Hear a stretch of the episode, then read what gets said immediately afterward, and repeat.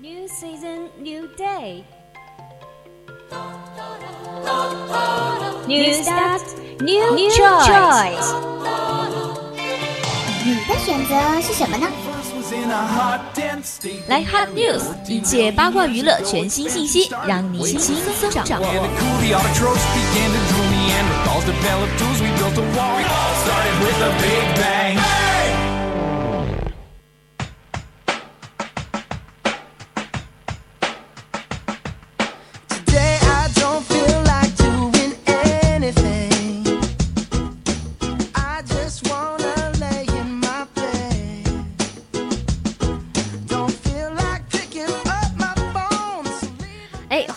回来哈！那咱们第一个想要和大家分享的新闻就是关于《权力游戏》的一个大结局的消息了。So with Emma's Creek credit, uh, protecting the unicorn star Will's porting of Solo, the actor has been answers fans uh, Peppery's questions about the eight had the fairer reason of the game of tourist.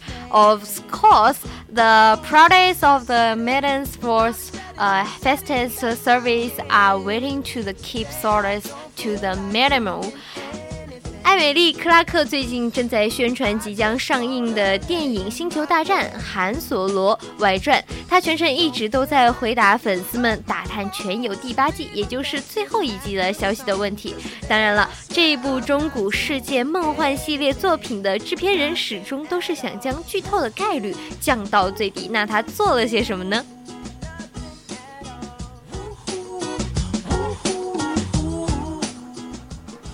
According to Clark, they are going to such extremes that they, even the show's leading stars are unaware of how the series will end. 那么，据克拉克所说呢，他们的制片保守秘密如此的严苛，以至于这部剧的主角都不知道全游会有怎样的结局呢？ Oh, yes, I said it. So uh, he said to the reporter, I don't know that I even do know. He told to the Hollywood Reporter he hasn't asked about who will up to on the orange cert. Umbring service. I think they are famous a bit of the service, uh, and they are not tell us. I'm being serviced. I'm being uh, really serious. I think that the don't even us。当提及谁会登上宝座的时候，他告诉《好莱坞记者报》说：“啊，到目前为止呢，我们都还是不知道的啊。我是很认真的说啦，我想他们正在做着很多拍摄的准备，但是他们到现在也没有告诉我。我一直都在很认真的说，但是我觉得他们应该不会相信我吧。”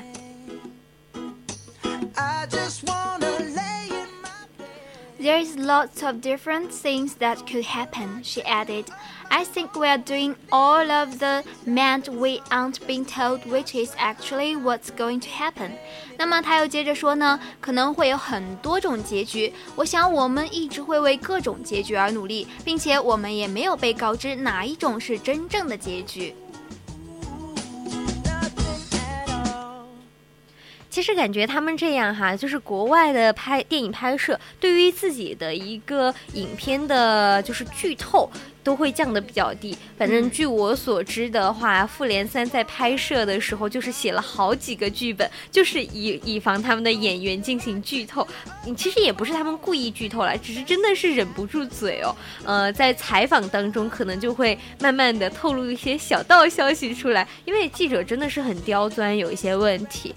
So uh, he said to the croc, and uh, just like croc along with fellow uh, actors Kate Harington, Sophia Turner, Led Hat, Adam will have to wait like the rest of us more and uh, more if the HBO show to return next year。就如同克拉克一其他的演员，还有 Kate Harington 和 Sophia Turner，还有 Nelly Heather 等等哈。也都不得像我们这些少数的普通人一样来对待 HBO 明年即将播出的一个结局，因为他们真的也不知道结局是怎么样的。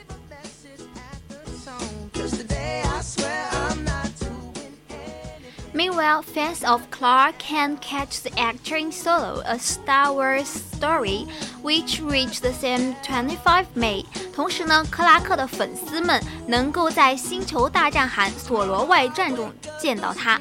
那么，这是一场星球大战的故事。这部电影呢，将会在五月二十五号上映哦，已经都上映了，不知道大家去看过没有哦？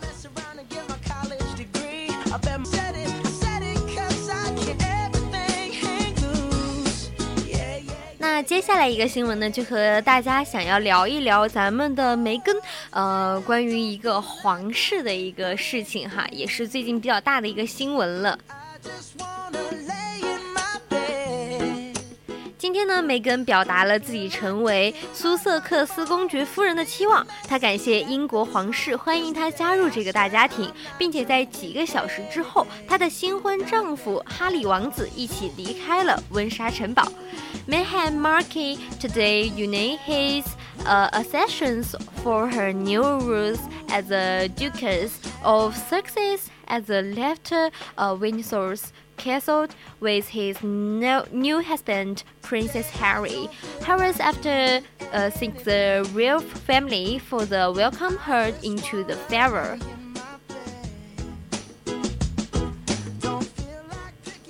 Meghan received her own webpage on the official Royal UK website just hours after her sensational wedding, which proclaimed her pride at being ethnic soup kitchen volunteer and social justice campaigner。那么，在这场令人兴奋的婚礼结束几个小时之后呢，梅根就在英国王室的官网上得到了自己的主页。英国皇室在官网上赞扬梅根以女权主义者、救济平民的志愿者及社会正义活动家的身份为荣。 and the page which confirms she will now carry out Rudy's duties in scepter of the Queen, including her famous quote from the United Nation, Nations for Races in New York in 2005. Uh, then he said, Emma, I'm proud to be the woman and the feminist. 根据这个主页证实，哈，如今他将协助女王履行皇室的职责。该网页呢还附上了他在2015年纽约联合国大会上面发表的一句名句，啊，就是作为一位女性，一位女权主义者，她将以此为荣。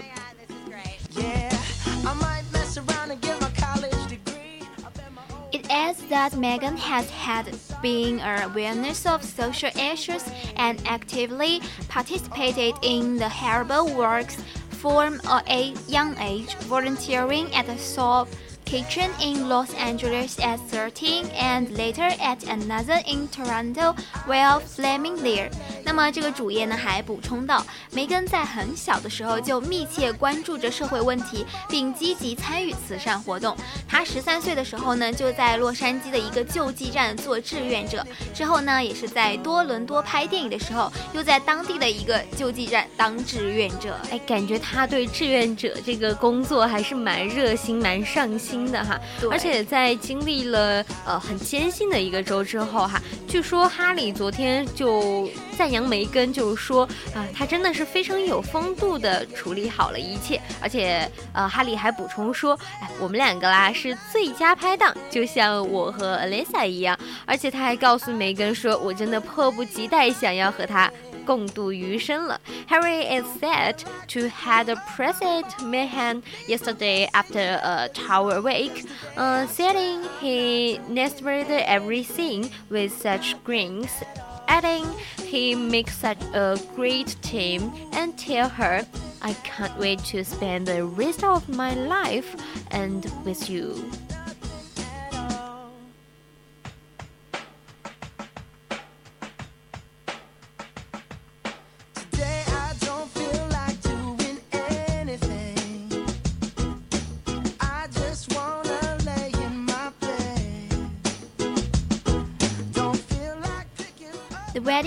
Reception a star-studded occasion of Hollywood glamour that was hosted by Prince Charles, featured house music DJ, and concluded with the fireworks display outside a historic venue.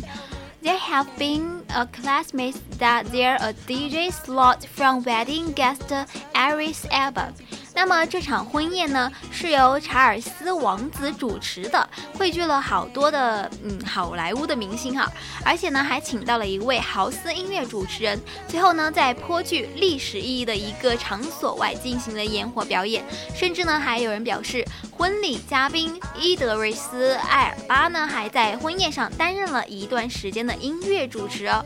不过啊，梅根这一天的遗憾呢，就是他的父亲，呃。那个马斯马克尔没有来参加他的婚礼，其实也不是不祝福这一对新人哈，因为前几天他真的是因为健康的问题离开并回到了墨西哥。嗯，来参加梅根的婚婚礼的唯一亲人呢是他的母亲，呃，多利亚拉格兰。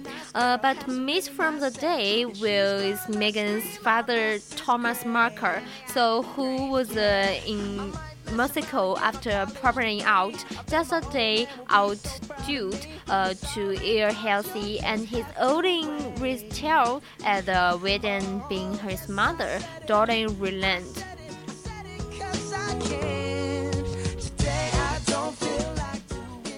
Yesterday's wedding reception is also said to have featured a notice page from Best Man Prince William. The unknown surprise from compared James Corden and thanks to Megan to the lawyer from welcoming her in。那么据说呢，在昨天的婚宴上，伴郎威廉王子他还发表了一段淘气的致辞，主持人嗯詹姆斯科登呢还是带来了未知的惊喜，而且梅根还在婚宴上致辞感谢英国王室欢迎她的加入，可谓是排场非常的大了。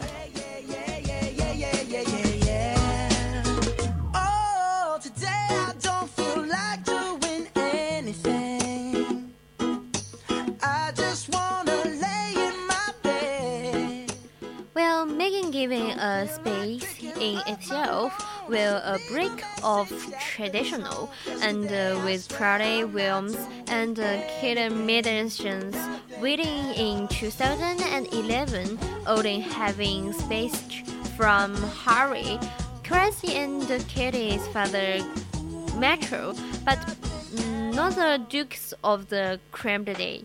梅根在婚宴上面致辞，本身就打破了传统。二零一一年，威廉王子和凯特米德尔顿在婚礼上面只有哈里查尔斯和凯特的父亲马克的致辞，并没有剑桥公公公爵夫人的一个致辞哈，本身就和传统有一些出入了。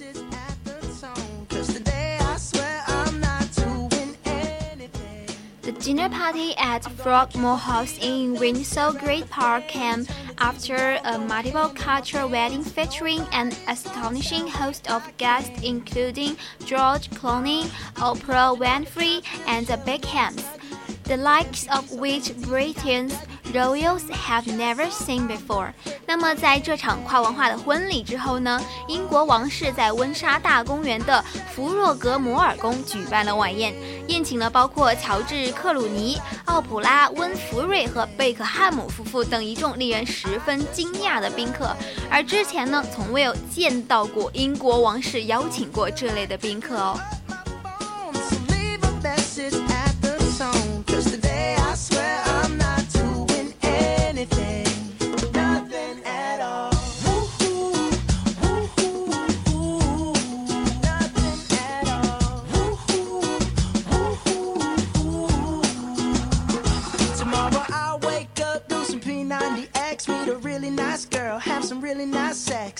And she's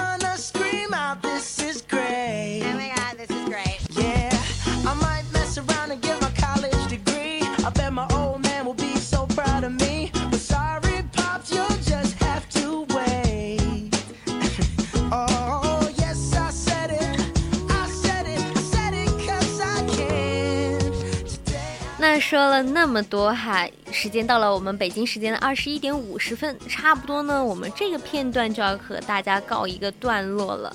对，不过呢，接下来呢，当然有那个暖心的双语小美文 Live Talk 等着我们哟。OK，那让我们直接进入下一个片段。